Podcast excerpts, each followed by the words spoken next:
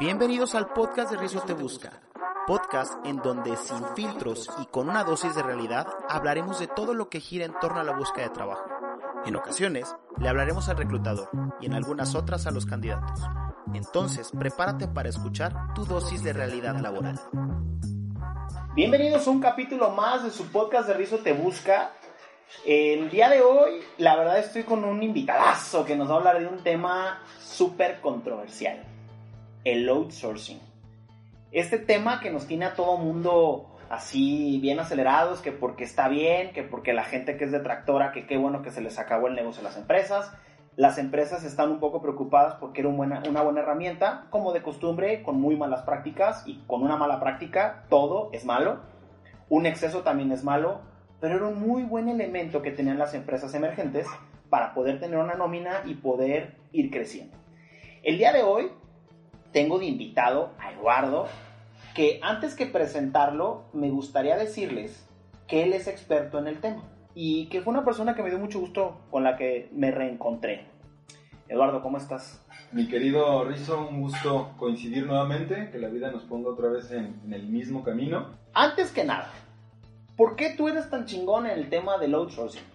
Mira, mi hermano, no es que yo sea chingón, no, no me considero este, chingón, creo que también tengo mis áreas de oportunidad, mis áreas de crecimiento. Sin embargo, y ahí sí quiero ser muy puntual en esto, a través de la experiencia personal, que ahorita te platicaré, digo de manera muy concreta, hace algunos años yo inicié un proyecto de negocio y estoy seguro que si yo hubiera tenido estas herramientas, lo que el día de hoy me dedico a hacer, otra cosa hubiera sido.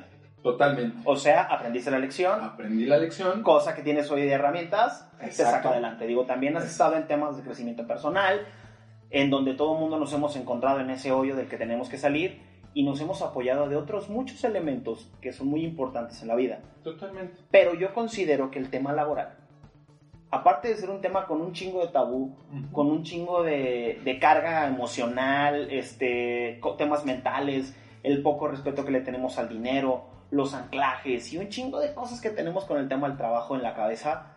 Eh, yo he escuchado muchas cosas del tema del outsourcing y te platico súper rápido para que ahorita nos corrijas y nos des la verdadera información de cómo están las cosas. Claro que sí.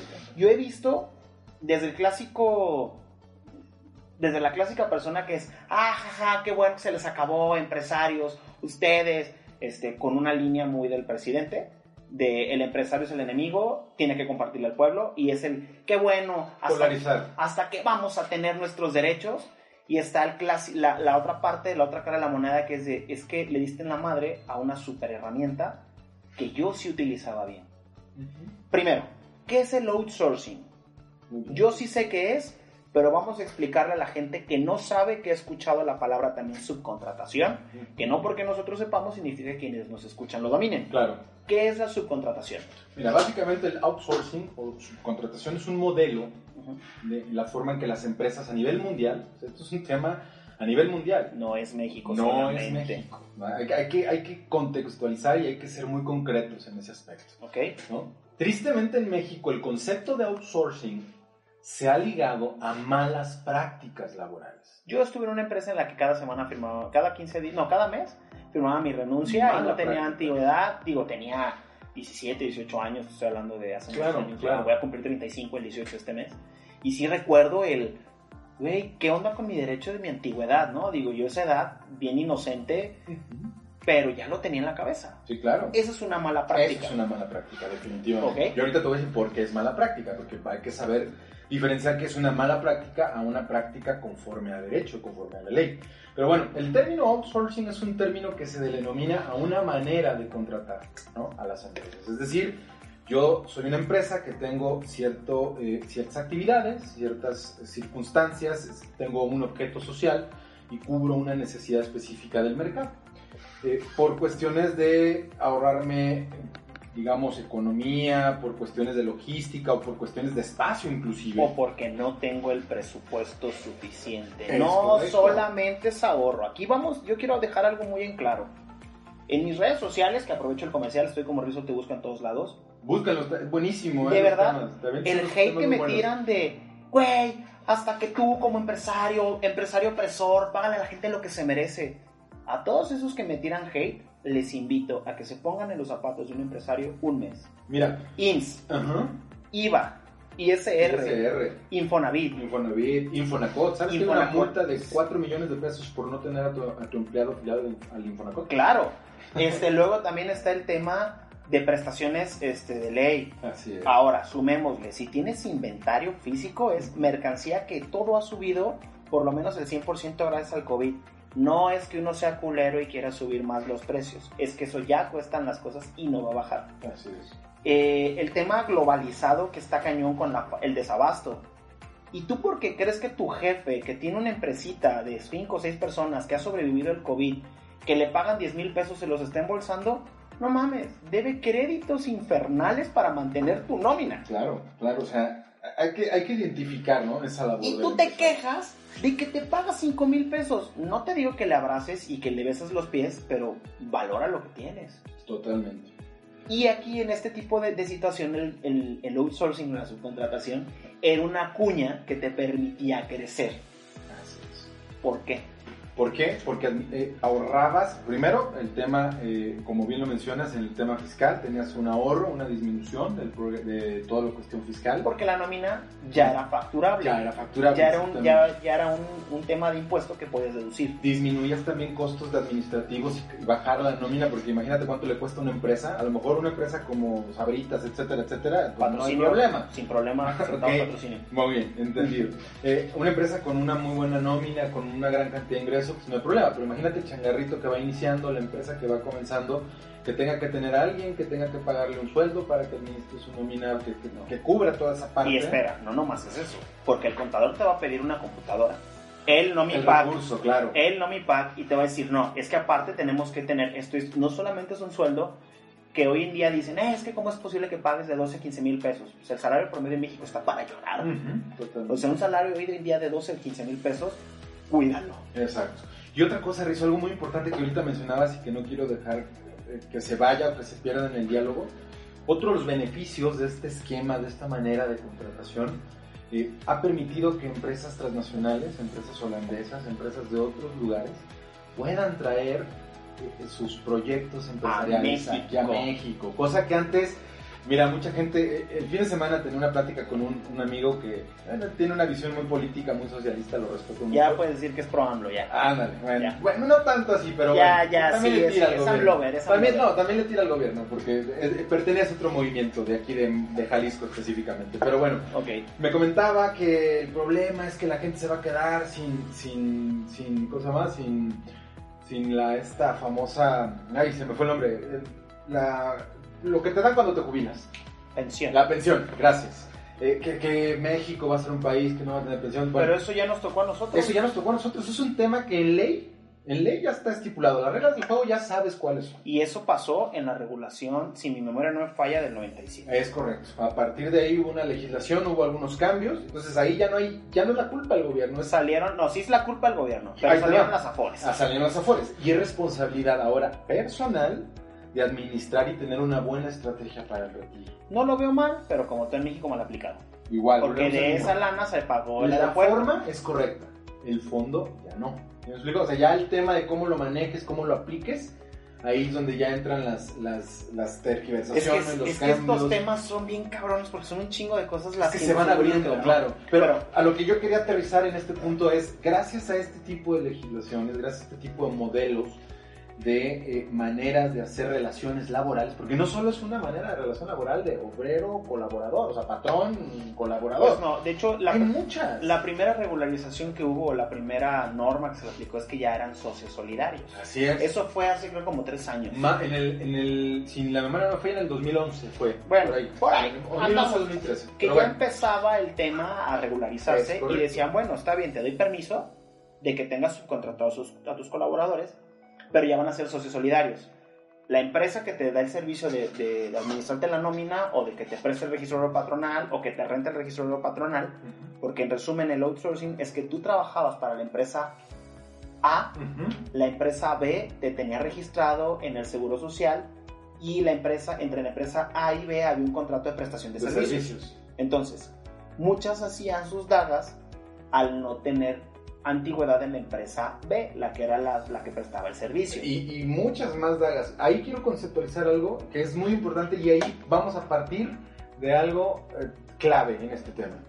Esa visión que me comentaba sobre la empresa A contrata y le presta, ahora sí que a los trabajadores a la empresa B, eso se le llama en la ley y está estipulado como suministro de personal.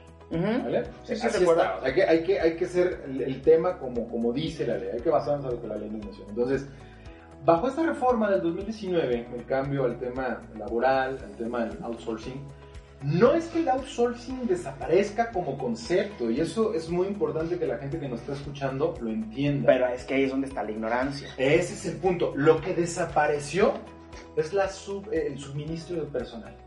Punto. Ya no se va a poder empresa A le suministra personal al B y aunque sean solidarios y se presten, tengan un contrato, eso ya no, ya no es acreditable, ya está, eso está prohibido y ese esquema ya no va a estar. Si nuestro señor presidente dice que esto ya va a ser cárcel. Así dice que, bueno, bueno, a todo mundo le da tole con el dedo, pero dice que va a ser cárcel. Y a todo dice que va a ser cárcel, pero lo que tiene que ser cárcel no es cárcel, pero bueno, esos ya son otros temas que después me invitan. Ojo, yo no estoy en contra del presidente, estoy en contra de cómo hace las cosas y de las formas. En 1960 hubiera sido súper chingón. Hoy en el 2021 ya no. Pero continuamos. Yo creo que eh, eh, hay que saber, y lo mencionamos ahorita fuera de los audios, de fuera de, cuando estamos eh, iniciando el programa, yo creo que esto tiene mucho que ver con la evolución y el cambio que tenemos como sociedad.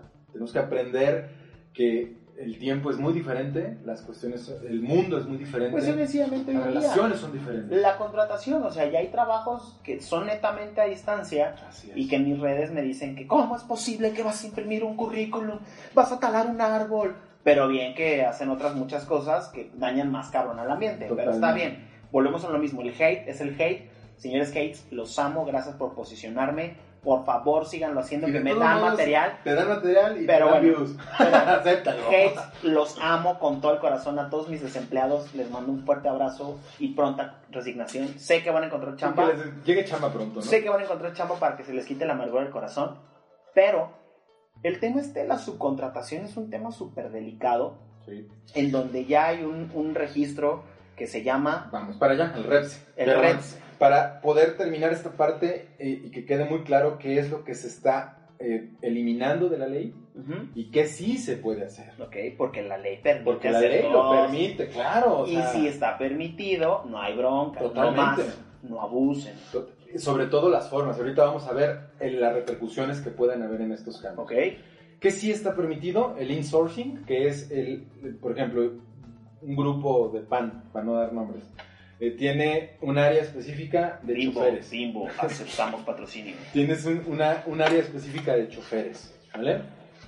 Porque necesitas trasladar esta parte, pero también tienes una parte que da servicio de lavado de camiones, ¿no? Entonces tú puedes contratarte entre empresas, intraempresas, si tú tienes esas dos empresas, puedes contratar. Lo que no puedes hacer es una empresa que se dedique solamente a pagarle, por ejemplo, a los choferes en que los choferes pertenezcan a otra razón social, no, porque tu objeto ah, social es Está bien fácil. Vamos a ponerle Rizo SADCB y Eduardo SADCB. está prohibido que Eduardo contrate a los choferes, de, de, Rizo, para que trabajen para repartir el producto de Eduardo. Exactamente. Pero si Rizo y Eduardo somos socios y tenemos un conglomerado, un grupo empresarial y pertenecemos a un grupo empresarial, Eduardo me, le paga a Rizo el que los trabajadores que están dados de alta en el registro obrero patronal de Rizo le laven los camiones y ahí sí se puede ejercer una factura. En pocas palabras, mis niños, es outsourcing. Claro, o sea, el tema de outsourcing es la acción de subcontratación, los diferentes modelos de subcontratación. Totalmente. Nada más. O sea, hay que, hay que eliminar esta parte porque el gobierno, y eso sí es, hay que mencionarlo, Rizo, el gobierno trató de vender esta, esta política como... Esta política barata. Como un cambio, como un apoyo al, al, al, trabajador. Déjame decirte que no. Van a respetar tus derechos y tú vas a ser el patrón, te tiene que compartir lo que ha hecho. Porque realidad qué lástima que no están viendo cómo estoy moviendo la mano porque está, está estoica mi, está, posición. temblando. temblando. Yo, a mi punto de vista, esto lo digo como Fernando Rizo los invito, señores que están pidiendo que les compartan, no sean malagradecidos y pónganse a chingar. Uno, Dos, si el patrón tiene es por buena suerte, porque trabajó, porque hizo como hizo, ya, ya lo tiene. Si ustedes quieren lo que tiene el patrón, chinguenle. Dale. ¿De qué les sirve que les compartan si no lo van a saber utilizar? Mejor aprendan y podrán hacerlo, pero siempre es necesaria la polaridad, siempre es necesario que existan personas que piensen distinto, cada cabeza es un mundo, así como yo pienso esto y tú me estás escuchando y estás diciendo, hoy nomás a este pendejo, puede ser que digas, yo opino como él. Y cada quien es libre de opinar como, y eso es lo bonito de la democracia. Y de la vida y de la sociedad y de sentarte a discutir con alguien. Y ojo, digo discutir, no pelea, sino el término de dos personas con ideas distintas discuten o, debaten un punto. ¿Eh? Totalmente. Aquí la pregunta es la siguiente. Después de esta regularización, ¿qué pasó? En pocas palabras, en este cambio de, de políticas laborales, más allá de ser un tema laboral, y eso también va a título personal, pero bueno, pues es un hecho y es, un evidente, es, evidente que los empresarios en México lo ven de esa manera, que esta reforma, lejos de ser una reforma para el beneficio de los trabajadores, es recaudatorio. Es recaudatorio. Como todo. Básicamente. ¿Por qué? Porque, bueno, hoy tienes que, como bien lo decías, la otra manera de poder contratar servicios es, ojo, fíjate cómo lo estoy mencionando. La otra manera que está dentro de la ley, que la ley ya la prevé y está establecida y es legal, es la contratación de servicios especializados. Ajá. ¿Vale? ¿Y cómo me hago especializado? Aquí ah, viene, la parte importante. Este es el punto, ¿no? Entonces, aquí, es, aquí es en donde te van a controlar más y te tienen más vigilado. porque ahí vas a hacer ese registro y que vas a hablar. Eh, eh, exactamente. Hoy en día la ley te dice que para que tú puedas prestar un servicio especializado, y no se preste a una simulación de actos, es decir, que siga habiendo este suministro personal. Que sí hubo muchas empresas Muchísimo. que Eso sí está bien. Eso sí está bien. Que ah. no existe una simulación, increíble. Y a manera personal, eso te lo comparto, y esto es una de las cosas como me preguntaste cómo llegué a todo este tema. Bueno, básicamente, una de las cosas que a mí me ocurrió cuando yo entro a, a trabajar a un negocio, una empresa, la empresa facturaba más de 12 millones de pesos al mes. Y producto de las acciones de nosotros como empleados, déjame, y en este punto quiero ser ahí muy, muy clave, cuando yo tuve que dejar esa posición por un tema personal, un tema de, carácter de salud de mi familia, ¿sabes cuánto me dieron de liquidación? Después de entregarle cuatro años, de trabajar, y hacer muchas cosas, me dieron tres mil pesos de liquidación cuando mis ingresos eran mucho mayores. Porque tú habías renunciado y aquí es en donde me gustaría hacer, un, aprovechando tu expertise. Va. ¿Cuál es la diferencia entre renuncia, liquidación y finiquito. De manera rápida para que no lo esté escuchando, para que dejen de andar diciendo tonterías cuando están hablando de lo que les corresponde. Renuncia, ¿qué es renunciar? Yo voluntariamente digo, aquí termina mi relación laboral. ¿Y cuánto me corresponde? Solamente... Eh, Según yo es lo, correspondiente a lo trabajado. A lo trabajado. Y las prestaciones como prima vacacional, aguinaldo. Este, y si tengo a lo mejor alguna prestación extra, lo correspondiente. Nada más. A la entrega del último periodo, para que quede como en seco. Esa es la renuncia. Totalmente. Finiquito, ¿qué es?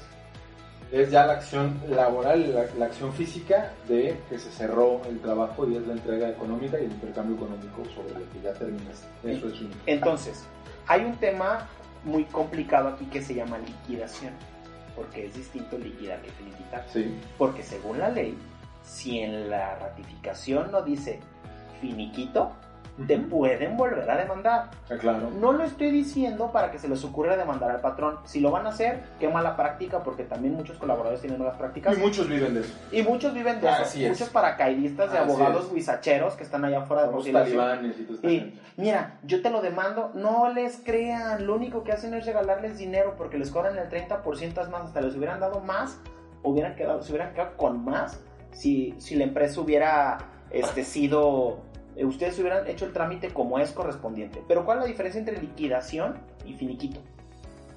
Liquidación y finiquito. Porque la empresa te dice yo te liquido, ten. Bueno, el hecho de que una empresa... Hay un máximo rector en México y eso es algo que toda la gente tiene que saber. En cuestión laboral, los derechos, los derechos eh, sociales a los que tienes acceso y todo este tipo de prestaciones son irrenunciables. Eso es básico, ¿no? O sea, te pueden dar prestaciones adicionales, pero a lo que tienes derecho conforme a la ley no lo puedes renunciar. ¿Vale? Vacaciones, prima vacacional, etcétera, etcétera. ¿Cuáles son? A ver, dilas. Es, según yo es aguinaldo. Aguinaldo. Que son 15 días Depende, bueno, básicamente Creo que son 15, 15 días. Mínimo 15, mínimo, 15, días. Prima vacacional. Prima vacacional.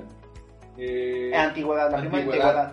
Que hay que fijarnos en la ley que va dependiendo, va del primero, al, del primero al quinto año va subiendo año con año. y luego del quinto año ya te brincas, modifica hasta el décimo y luego hasta el quince. Así es. Y cada año va incrementando. Eh, otra prestación que tienes es el derecho al pago de horas extras, porque eso es una prestación. empresa que te pague con una pizza porque le trabajes más, ahí eh, no está haciendo valer tus derechos. A ver, espera, espérame. Esa, esa frase de, güey, le sirven con pizza. ¿Tú conoces alguna empresa que les quiera pagar así? De hecho, yo lo viví, mi hermano. Por eso te estoy diciendo. Ah, tú lo viviste. Yo lo viví. Para mí eso era un mito. O sea, no, si yo lo viví. Personalmente yo lo viví. De repente te ponían a trabajar sábados y domingos y era como que pues mira, vamos ahorita a comer y traían las pizzas y traían los dulces. Y ¿Neta? sí, de verdad. es que para mí eso era algo pues, impensable. Y, bueno, y te decía que yo lo viví, lo experimenté, porque aunque el ingreso era muy alto de esta empresa y tenía grandes beneficios, en materia laboral la verdad es que tenían... Bueno, hoy en día esa empresa literal está demandada. Tiene una, una, una anotación por el SAT, por un desvío, por utilizar recursos y utilizar estrategias fiscales negativas, compra de facturas por no tener un buen cuidado a sus trabajadores, a su área. Entonces, ahí es donde yo te decía que sí, tanto la responsabilidad del patrón es tener en orden lo que tiene que estar en orden conforme a la ley, y del trabajador también saberlo aprovechar, porque si también vive solamente extorsionando, porque eso, eso se llama extorsión, cuando tú llegas a un negocio y queriendo que la ley juegue a favor tuyo, y queriendo manipular las circunstancias para que tú seas beneficiado sin trabajar, eso se llama extorsión. Y en este país lo que necesitamos es que las leyes realmente se ejecuten. Claro. Por ambas partes. Mira, aquí me puse a investigar, porque no lo conozco todo y no lo sé todo. Y dice que el finiquito es lo que se te entrega cuando tú renuncias. La cuestión económica, sí. O sea que es, ya aquí viene lo que significa la prima antigüedad, bla, bla, bla, todo lo que estamos hablando. Y la liquidación es cuando la empresa rescinde tu contrato por motivos que no tienen que ver con tu desempeño. Es correcto. La Ley Federal del Trabajo estipula mm, ciertas causales, en el artículo 17 lo pueden, lo pueden revisar. Y ahí les va y les voy a regalar una que muchas personas no conocen y se las pueden aplicar todos los días y esto es por mentirosos. Si tú en tu currículum pones que sabes dominar una actividad, plataforma o que tienes experiencia y no la conoces y ya en el acto del trabajo diario no das el ancho, la empresa, si es inteligente y el de recursos humanos sabe, lleva tu currículum a la Junta de Conciliación y Arbitraje, lo valida y después llega a la Junta de Conciliación y Arbitraje y le dice, señor Justicia, este Juanito me mintió, esta Lupita me mintió. ¿Entramos al debate? No sabe. ¿Entramos al debate? A ver. No, no puede ser una causal para, para correr a la gente, porque legalmente la ley federal de trabajo estipula que tú como patrón, si tu gente no sabe desarrollar una habilidad o no tiene las competencias, aunque te haya declarado que sí, tu responsabilidad es capacitarlo. Por una cuestión de capacitación no lo puedes corregir. No, pero empiezan, pero empiezan a ser factores que te hacen mejor la, la, que te hacen más fácil la baja. Ojo, yo no estoy hablando de eso. Sí, pero mediante un proceso administrativo adecuado. Y muchas veces las actas administrativas aquí en México... No las utilizan como son. No saben utilizarlas. Es que para empezar una acta administrativa hay que dar un reglamento. Una forma, una estructura. No, primero es llevar el reglamento interior de trabajo a la Junta y decirle, señor Justicia, aquí está mi reglamento. Así es. Y luego, la clásica, es que no me pueden correr si no he faltado más de tres veces. Es, aquí hay un dato muy interesante que es de lectura y de comprensión la baja se hace a la falta 4 en un periodo de 30 días. ¿En dónde chingados dice la ley que es del primero al 30? si tú faltas en un periodo cuatro veces sin justificante, te pueden dar de baja por abandono de trabajo. Así es. Pero volvemos a lo mismo. ¿Para qué le juegas al, estoy en el límite? No, y aparte, mira, deja tú eso estamos pensando en el trabajador promedio que de verdad va, se compromete. Digo, dejemos de lado el trabajador que de eso vive, que es marrullero y que busca el ganar y salirse con la te, Te voy a platicar una de las mías. Yo tuve un, cliente, tengo un cliente y muy amigo mío, que le mando saludos a, José Pablo, este, tiene choferes, ¿no? Y contrató a un chofer este, de apellido de, si mi memoria no me falla aquí, del que puso la música de nuestro himno nacional. Este, muy, muy irreconocible, o sea, muy fácil de reconocer ese apellido, ¿no? Entonces, lo contrata como chofer. Pasa un mes, ándale que me lo mataron.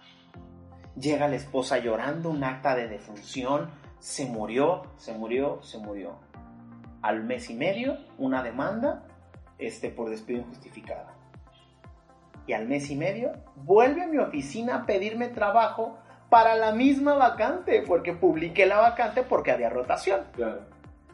¿Me puedes hacer el grandísimo favor de imaginarte la escena cuando obviamente le hablo a mi cliente y le digo, y aquí ya tengo a, este chavo otra vez, ¿qué onda con el proceso? Porque me platicó en mucha confianza mi cliente y me dijo, tengo esta bronca, ¿qué hago? Velo con tu laborista, mira, te recomiendo esto, esto y esto, yo no soy experto en la materia. Para no hacerte el cuento largo, esto fue hace dos años. Hoy en día sigue el proceso abierto, la abogada se llevó al, al, candidato a la junta para ratificar y decir, bueno, porque no, no, yo no fui, no, no, bien llorón. No, no, yo no, no, ¿cómo crees? No, vamos, yo la, yo la doy de baja. Cuando le sacan el expediente para desistir, salió corriendo en la Junta de Conciliación Arbitral. Es que, Rizo, vuelvo al tema. De eso viven. Sí, claro, o sea, mira, tristemente, otro de los principios rectores de lo que estamos hablando ahorita es que para el trabajador no es necesario descargar ningún tipo de prueba. Solo su palabra. Ahí es en donde yo siempre he dicho y me dicen que qué hate, que como soy pro empresa. No. No, es un yo soy, rector. Yo soy pro justicia. Totalmente de Entonces, yo como trabajador tengo el derecho de ir a decir, es que esta empresa me, me, trató mal. Ah, pero ahí te va. Y yo como, yo como empresario ¿por qué no tengo el mismo derecho de decir, este colaborador me está mintiendo, este colaborador me está generando esto? ¿Por qué va la otra parte? Porque obviamente es una ley que protege al empleado, porque es una ley hecha para, en aquel entonces, los, mis respetos y me pongo de pie para los señores jornaleros y gente que trabajaba en el campo, que se merecen todo mi respeto porque eso sí es trabajar. No como estamos tú y yo en una oficina abajo de, un ventilador, bien a toda madre, con un vasito de agua frío. O sea, eso sí es chingar. Las condiciones laborales han sido muy diferentes. Y esa, ley y esa ley está hecha para esas personas. Porque aparte les pagaban no con pizzas, les pagaban con papas. Ve las tiendas de, de, darles el intercambio. Ajá, y ese tipo de, cosas.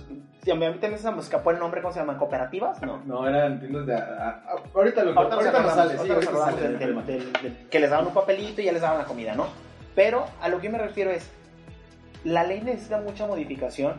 Hay patrones pasadísimos de lanza, claro, y hay pésimas prácticas y, gente vival, pero yo creo que hoy en día es más gente viva el colaborador que el patrón.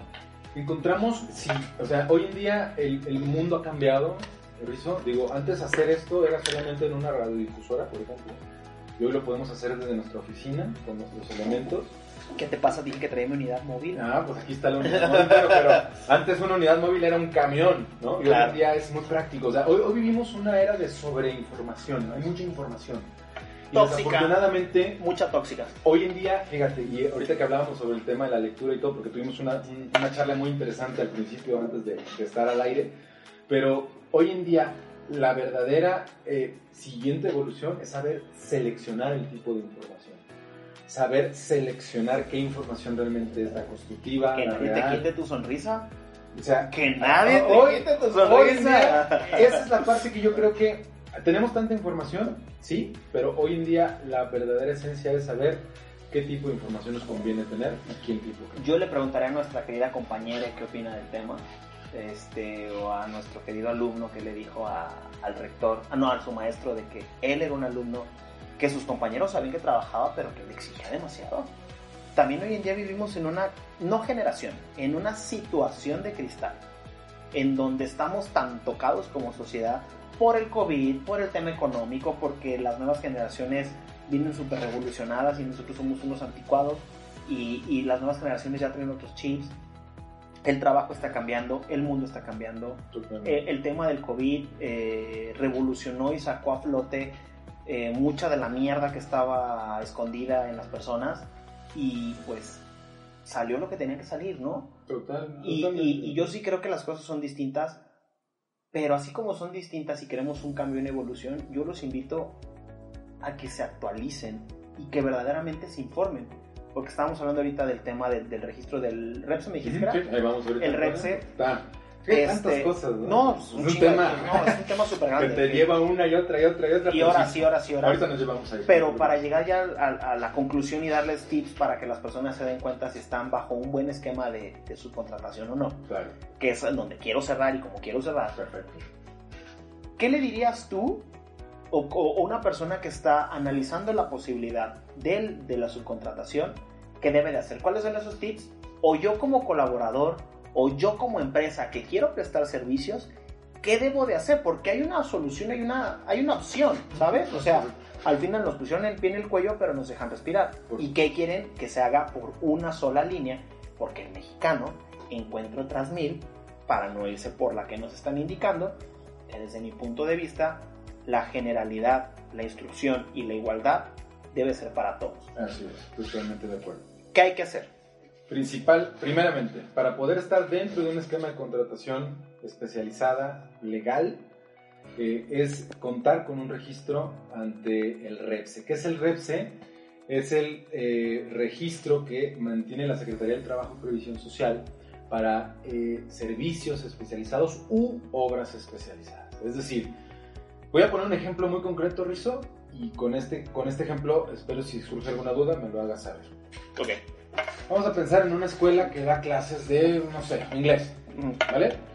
Su objeto social de esa empresa es dar clases de inglés, ¿correcto? Su objeto social será la impartición y la enseñanza del idioma inglés. ¿Qué es el objeto social? Yo sí sé qué es, pero explica qué es el objeto social. El objeto social es el objeto que aparece en las actas constitutivas. Cuando una empresa se constituye, se crea una persona moral, hay que tener un documento que se llama acta constitutiva. Y ahí es donde se pone el objeto. Y ahí es donde se pone el objeto. ¿Qué vas a hacer como empresa? ¿Cuál es, cuál es el motivo de que, nazcas como empresa? ¿Vale? En este objeto social, si el objeto social en este caso en particular es una escuela de enseñanza del idioma inglés, todos los trabajadores, por ende administrativos y gente que se involucre, en este caso los maestros, que son los maestros del idioma inglés, todos ellos deberán de estar registrados por el patrón central, que en este caso sería el propietario o la empresa de la, de la escuela de inglés, ¿vale? Pero resulta que esa escuela requiere gente para que le vendan los cursos, requiere gente para que le limpien, le hagan la limpieza, para que cuiden las instalaciones, para que pinten, para que pinten, para que construyan, para, que, construyan, adecúen, remodelen, para que pongan el software, que le vendan los pizarrones, que le vendan libros, la materia, todo, los, los transportes, para lo que sea. Toda la actividad que está fuera del objeto social de la empresa, todas esas actividades se pueden subcontratar. ¿Ok? Que serían una contratación de servicios especializados. Ok, y aquí el candado que pusieron es el tema de la factura. Es correcto. Ya no puede ser deducible si no estás dada de alta. Si no tienes REPSE, y fíjate, este es un área de oportunidad muy importante para toda la gente con la que, que nos está escuchando, y ahí es donde me gustaría mucho brindarles la ayuda, porque al final de cuentas es algo importante. Mm, hoy en día en México tenemos más de 589 mil pymes registradas por el Instituto de la Comunicación, etcétera, etcétera. Y el registro al día de hoy, haz de cuenta, se les dio un plazo del primero de, de marzo al primero de agosto. Del 2021. Del 2021. Se dio una prórroga para que todas estuvieran en orden de un mes, es decir, a partir del primero de septiembre, todas las empresas que prestan servicios especializados tendrán que tener su registro en el REPS. Hoy en día, solamente el 8% de las empresas de México tienen un REPS. Sí, pero ¿por qué? Porque las demás, para poderte dar de alta, tienes que estar al 100% en el tema del seguro social, cosa que muchas no tenían. Había casos, y ahí es donde yo estoy totalmente de acuerdo contigo, prácticas en las que al patrón se les cobraba el IMSS y otras empresas que reportaban todo este tema de pagos y comisiones y etcétera, etcétera, y pago de, de, cuestión social, se lo quedaban la lana, no reportaban y después el patrón pues, está embroncadísimo con... Tengo casos ahorita que le estoy dando este seguimiento, que durante cuatro años estuvieron pagando el IMSS de sus trabajadores y resulta que nunca se pagó, resulta que nunca hubo dados de alta. Digo que también de cuatro años es también qué poca revisión le das a tus proveedores. Yo, yo quiero creer que es una confianza plena a la gente a la que le estás brindando este servicio, quiero creerlo, Qué bonita forma de llamarle la estupidez, pero bueno. Pero bueno, también puede haber casos en los que es premeditado. No, no lo niego, o sea. O también, hay, también hay casos en los que te la aplicaron re bien y, caíste. Exactamente. Y tu poco conocimiento. No, toda la gente. ni, negro ni blanco. O sea, hay que saber que hay una gama de opciones que pueden ocurrir. Pero en este caso, las demás empresas no se pueden dar de alta porque ahora, en cuestión fiscal, en el SAT, si no estás cumpliendo con tus obligaciones no te voy a dar de alta. Yo también, desde lo que hablábamos del tema recaudatorio, es que te están obligando a muchas cosas. Ojo, yo no estoy en contra de pagar impuestos. Yo estoy a favor de los impuestos. En donde estoy en contra es lo que hacen con mis impuestos. Yo pago mis impuestos mes a mes y se me hace increíble que salgo de mi casa con miedo. Que no me puedo, que a la hora de comprar un reloj nuevo pienso, ¿y si me lo roban?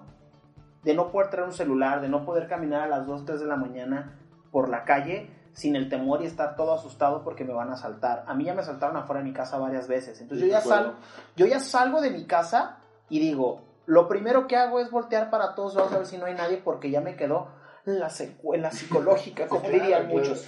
Digo, aprendes a vivir con ello. Pero está la chingada que sean unos pinches ratas, porque así es como lo voy a decir, y me vale madre. Ahora entiendo por, por qué duele tanto la adultez porque te das cuenta que les das dinero, la viven como si nada, te ven la cara, te dicen, no, y lo vamos a meter a la cárcel, como dirían nuestro señor presidente, y no los meten a la cárcel. Entonces, vives jodido, pagas un chingo de impuestos y te ponen estas cosas que es como para recaudar más y dices, no mames. Y aquí es donde le tumbas a mucha gente que, que está a favor de este tipo de reformas, y es donde yo les digo, ok, de todo lo que se va a recaudar, dime. ¿Qué van a hacer con eso? ¿Qué se va a hacer al tema del empleo, al tema del trabajador, al tema de seguridad qué, social. ¿Qué beneficio va a tener el trabajador? No, no lo hay. Digo, yo gracias a Dios, gracias a Dios, no, no, no voy a una clínica de IMSS, este, porque tengo mi seguro de gastos médicos, yo soy patrón, entonces yo no tengo el beneficio de ir al IMSS. Sí, pero el 88% de la población ahí se atiende. Por eso, pero Fíjate, el peso tan grande que hay. Una, sí, el peso tan grande, pero dense cuenta la primera desventaja que tiene el patrón. Ajá. No puede ir al IMSS siendo él el dueño y siendo él el que paga el IMSS, no puede ir. Así es. Pero bueno, entonces, están de la chingada las clínicas. De verdad, quienes nunca han ido a una clínica del IMSS viven en otro mundo porque su economía les da para pagar hospitales. Sí, claro. Digo, yo sí conozco las clínicas, conozco el servicio, conozco lo mal que te tratan. Y también conozco las ángeles este, que viven en esas clínicas, que están en esas clínicas que neta compensan bien cabrón las malas prácticas de un chino de gente, porque neta hay gente ahí que se rompe la madre todos los días por ayudar a las personas, que se llama vocación. Sí, totalmente. Independientemente de este tema, porque me desvío muy rápido, ¿cómo funciona este? Entonces ya te registras, ya para concluir, este, ¿qué pasa con esto, con este registro? ¿Qué, beneficios obtienes por registrarte? ¿Qué, ¿Qué va a pasar? El más importante, para mí el más importante, si tú prestas servicios de manera especializada y no tienes registro, no vas a poder hacer negocios. Quien haga negocios contigo y te contrate y lo haga eh, sin declararlo y sin hacer esta acción fiscal de emitir una factura por servicio especializado, está incurriendo en un acto que el SAT lo sanciona hoy en día con una multa de arriba de los 4 millones de pesos. Que el señor presidente le dice la mano ah, eh, Ese tipo de acciones, eh, si tú lo sigues haciendo, te vas a ir en ese causal y por ahí no vas a poder hacerlo. Que está bien, o sea, está bien, no, no estoy en contra de que los regulen y de que las empresas factureras las Sí, pero el problema pero la bronca es, le pegas al microempresario, a la gente que sí está haciendo bien las cosas, porque... Que es la que mantiene el país. Porque en México, seamos honestos, Ruizo, en México eh, el, microempresario, la pyme, el changarrito, es el que, el que saca adelante a la gente y a la, a la autoridad no le importa que tú seas una mega empresa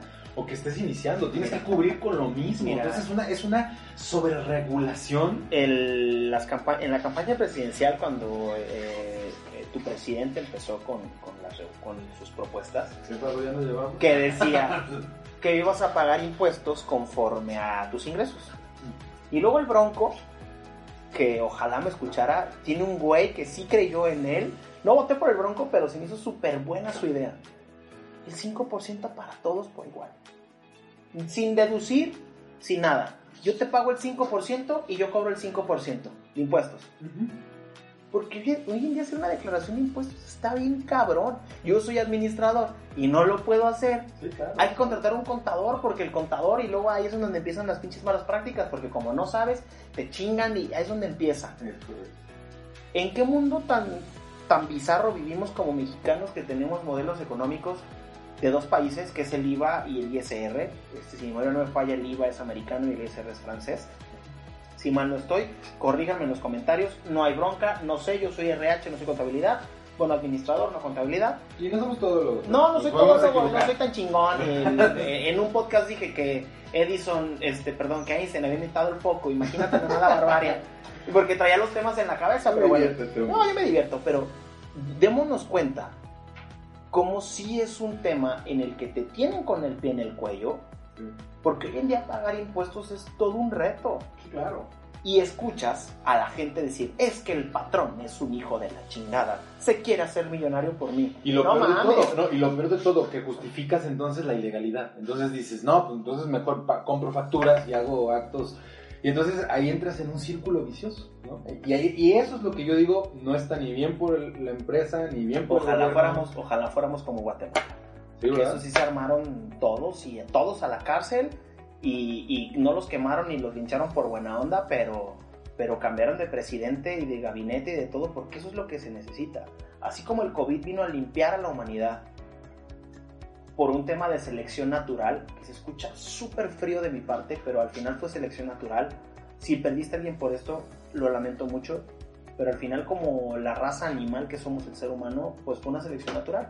Sí, claro, los organismos más adaptados. Más adaptados fueron los que sobrevivieron. A mí ya me dio, o sea, mi selección natural ahí me dejó vivir, chingón. Espero que me siga dejando vivir. A lo que voy con esto es, ¿cómo es un mundo tan bizarro en el que vivimos? Que nuestra economía, en lugar de permitirnos crecer, nos hace más esclavos de la misma economía. Es un sistema. Y por eso la, tanta delincuencia sumada al, al desempleo, a los salarios bajos, pero detrás de un empresario cacique, gruñón, enojón, que nomás se quiere enriquecer, está un güey desilusionado. Así es. Está un güey frustrado, está un güey al que le robaron, está un güey al que se chingaron, está un güey que creyó en las personas y les dio oportunidades y se lo chingaron. Conozcan las historias de las personas que son así. Claro. Y después los critican. Y hay gente que aún a pesar de tener tenido fracasos todavía creen y buscan un proyecto nuevo y siguen buscando fuentes de empleo. O sea, no todo es el empresario rata, el empresario Pero es que es, lo que es que es el anuncio que te han dado todo el día ya con la campaña presidencial. Porque conviene, porque conviene el discurso, porque conviene a que sigamos pensando que la culpa es del otro y no, de mi, no de mi, responsabilidad. Es que es bien fácil culpar a alguien más. Es que el empresario es un hijo de puta. No, tú dime cuántas veces, yo por ejemplo, mira, un caso que tengo muy claro y digo, no sé cuánto tiempo nos llevamos, pero este tema a mí me apasiona mucho y ya poder concluir la otra parte del REPSE para poderles ayudar y darles un regalo a la gente que nos está escuchando. Pero yo, por ejemplo, lo veo gente del área comercial, ¿no? Gente que se dedica a las ventas, como yo, que me encanta el tema comercial. Yo no me veo haciendo otra cosa en mi vida. Ayudando, sí, pero ayudando a que más empresas crezcan, vendiendo proyectos, productos, servicios como el mío. Eh, pero bueno, hay gente que se dedica al tema de ventas, mi hermano, y cuando lo empiezas a evaluar, porque obviamente una persona que se dedica a las ventas, pues ¿con qué lo vas a evaluar? No lo vas a evaluar con que llega temprano a la oficina. Lo vas a evaluar con cuántas ventas hizo. Números. Números, fríos. Ah, bueno, aquí todavía los, se, ponen, se enojan cuando los evalúas, se, sienten. O sea, ahí es donde yo digo, la responsabilidad es mía porque yo ya sé el cargo. Oye, pero también te voy a decir algo. También la responsabilidad del mexicano es evaluar a quien te gobierna. Porque al final, muy por encima de muchas cosas, trabajan para el pueblo. Por supuesto. Y están para el pueblo. Por supuesto. ¿Por qué chingados no vas y les. y, y, nos. Y no, no, quiero una revolución, pues, pero. ¿Por qué no los evalúan también a ellos como critican y evalúan al empresario? te voy a decir por qué. Porque hacerlo de esa manera al común de los ciudadanos los compromete y mucha gente no quiere comprometerse. Porque sabes que cuando tú exijas, tú tienes la responsabilidad, primero moral, de hacer las cosas, porque entonces ¿cómo vas a exigir algo que no haces? Entonces es ahí la parte que hablabas ahorita de mindset y yo creo que como sociedad tenemos que cambiar muchas prácticas, no solo las prácticas laborales, no solo la práctica eh, empresarial, no culpar al monstruo empresarial, ni a papá gobierno, ni a la sociedad, este, porque al final de cuentas somos uno, o sea, formamos lo mismo, el gobierno sale de la sociedad, los empresarios salen de la sociedad, entonces tenemos que creer y cambiar ciertos paradigmas para entonces tener una mejor calidad en todos los sentidos y una mejor relación en armonía. ¿No? Claro. Entonces, yo creo que eh, este es un primer paso, bueno, malo, no sé, para los que no han pagado impuestos, para los que vas, para los que valen, para los que compran facturas, pues es un, momento muy negativo. Para las, las que están haciendo las cosas bien, es un momento de una carga adicional. Y entonces es ahí donde yo, por ejemplo, ayudo a las empresas a que puedan eh, tengan una mejor planeación, tanto en esta parte de la relación con su capital humano, con sus colaboradores, como con que conozcan en qué rubro eh, necesitan tener ese registro del REPS. Entonces, a partir de ahí, si me lo permites, con mucho gusto las personas que tengan alguna inquietud. En la descripción vamos a dejar tus datos. Va, que va. Pues para que ahí, ahora sí digas todo lo que quieras. Ahí dejamos eso eh, para que quien guste, con mucho gusto, yo les regalo una hora de, consultoría, porque bueno, más allá de un tema comercial, es un tema de integridad, de, de ayuda y empresario que necesite de mi ayuda, con mucho gusto Así sea para aclarar los puntos que, tengamos. No lo sé todo, pero si no lo sé, te voy a decir, ¿sabes qué? No lo sé, dame un segundo y ahorita lo confirmamos, ¿no? Pero básicamente, esa es la parte que, quiero sumar, Rison. Eh, es un gusto coincidir. Créeme que este tema da para mucho, porque es un tema muy, muy amplio. Aparte, me hicieron falta unos vinos con el pinche calorón. No, hombre, si vieron cómo estamos. Donde estamos grabando hay un ventanal y está chulada, ¿eh? Pero cabrón, nos agarró el día. Y estoy sudando bien cañón. Pero estamos sudando por la pasión de lo que estamos hablando. nos, gusta, nos gusta, nos gusta. Entonces, ya escucharon, eh, quien tenga dudas sobre este tema lo puede contactar aquí en la descripción donde me estés escuchando, ya sea Spotify, ya sea YouTube, ya sea este, Apple Podcast, Google Podcast, este, en iVoox, o sea, donde me estés escuchando en la descripción va a estar el enlace para que puedas eh, contactarlo, ya sea ahorita que él me diga que lo direccione directamente a su WhatsApp, no sé, ya veremos ahorita cómo estar ahí, pero tú lo vas a picar el enlace y lo vas a poder contactar. Excelente la verdad, este, de repente hasta siento que el tema quedó inconcluso. Sí, mucho, mucho. Pero, en después hacemos podemos hacer otros capítulos con todo gusto. En resumen, y el resumen es el siguiente. No todo lo que dice la sociedad es ley. No todo lo que nos hacen pensar es correcto. Hay que investigar un poco. El outsourcing no va a desaparecer, solamente cambio de nombre, pero en el fondo y el alma es la misma, subcontratar personas. Sí, sí, sí. Empresario, regulado. Empresario, si lo haces no seas hijo de puta y tengas malas prácticas, porque es lo que te mereces, ese comentario. Y si tú eres una empresa que hace bien las cosas, ¿qué te preocupa? Cuando vas a cumplir con un papelito más, sí, qué chinga, pero pues vas a cumplir con otro papelito más. Y yo, yo agregaría algo más ya para concluir. La ley es muy clara, la ley no es, no es interpretativa, es de aplicación general y todos tenemos que cumplirla. Sin embargo, y esta es la parte que me gusta, por ejemplo, la ley es clara que cuando te pasas un alto, eres acreedor a una multa. ¿Bien? Esa multa tú tienes dos opciones. O la pagas al 100% después de tantos días, o si te apresuras y haces un procedimiento que está establecido en la ley, que está escrito, en lugar de pagar 700 pesos de multa, puedes pagar 50 pesos de multa, puedes pagar 100 pesos de multa. Sí, porque el gobierno también te dice, ok, ya, te equivocaste, pero si vienes rápido conmigo y la pagas, te voy a cobrar menos. No estás haciendo nada ilegal, no te estás desentendiendo, no estás evadiendo tu responsabilidad, solamente estás jugando a favor. A mí me pasó una vez una unidad, administrativa que está aquí por, en las Apla de las Águilas. Ya ves que antes había parquímetros. Sí, sí, sí. Pues un día fui, llegué, me bajé, puse mis moneditas para el parquímetro y me tardé un minuto más. Y ya tenía la de vialidad, a la chica de vialidad, así, imprimiéndome mi ticket, ¿no? Recaudatorio el asunto, hermano. Esta hija de su... bueno, no lo quise decir como mujer, pero recuerdo que era mujer. Híjole, joven, se tardó un minuto. Tiene razón, me tardé un minuto más, estaba parada ahí esperando, me multó. Agarré mi ticket y dije, tienes razón, pero ya estoy aquí, déjame ir a pagar mi multa va a ser con el 50% de... No, el 75%, porque era el primer día. Así es. Me voy caminando y... No, joven, es que todavía no está su multa en el sistema. Y es que me acaban de multar. Y aquí dice que si vengo y te la pago en el día, me hace el 75%. Espérate 10 minutos para que aparezca en el sistema. Pum, aparece en el sistema. Y pagué 50 pesos de una multa de parquímetro, ¿no? Así es. Realmente también lo que da mucha hueva es todo el trámite administrativo y encontrarte con la que pusieron este porque el, el encargado su amigo, su eh, cuate. o es una niña con la que quiere ir a cenar y la puso ahí o es o su casa chica o, es el compromiso de campaña, o para llegar le pidieron el favor, o porque verdaderamente es una persona que se ganó su posición por la buena, yendo a una entrevista. No todas las posiciones de gobierno son por, por, por paro, lo dudo.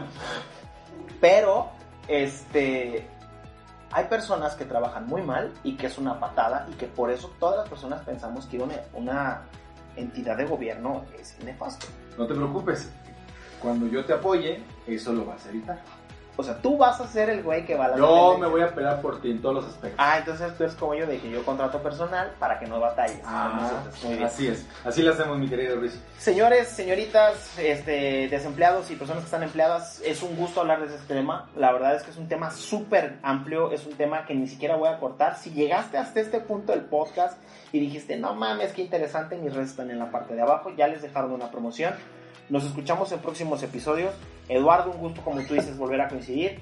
Creo que vamos a tener que grabar una segunda parte de esto dependiendo de los comentarios y viendo qué sucede. y como siempre les he dicho, espero que estos consejos les sirvan en su búsqueda de empleo, pero sobre todo creo que aquí le va a ayudar mucho a los empresarios. Así que nos escuchamos en próximos episodios. Hasta luego. Hasta luego. Esta dosis de realidad laboral terminó por hoy. No te olvides de suscribirte para escuchar lo que gira en torno al trabajo. Acompáñame en próximos episodios donde te daré un poco más de realidad laboral.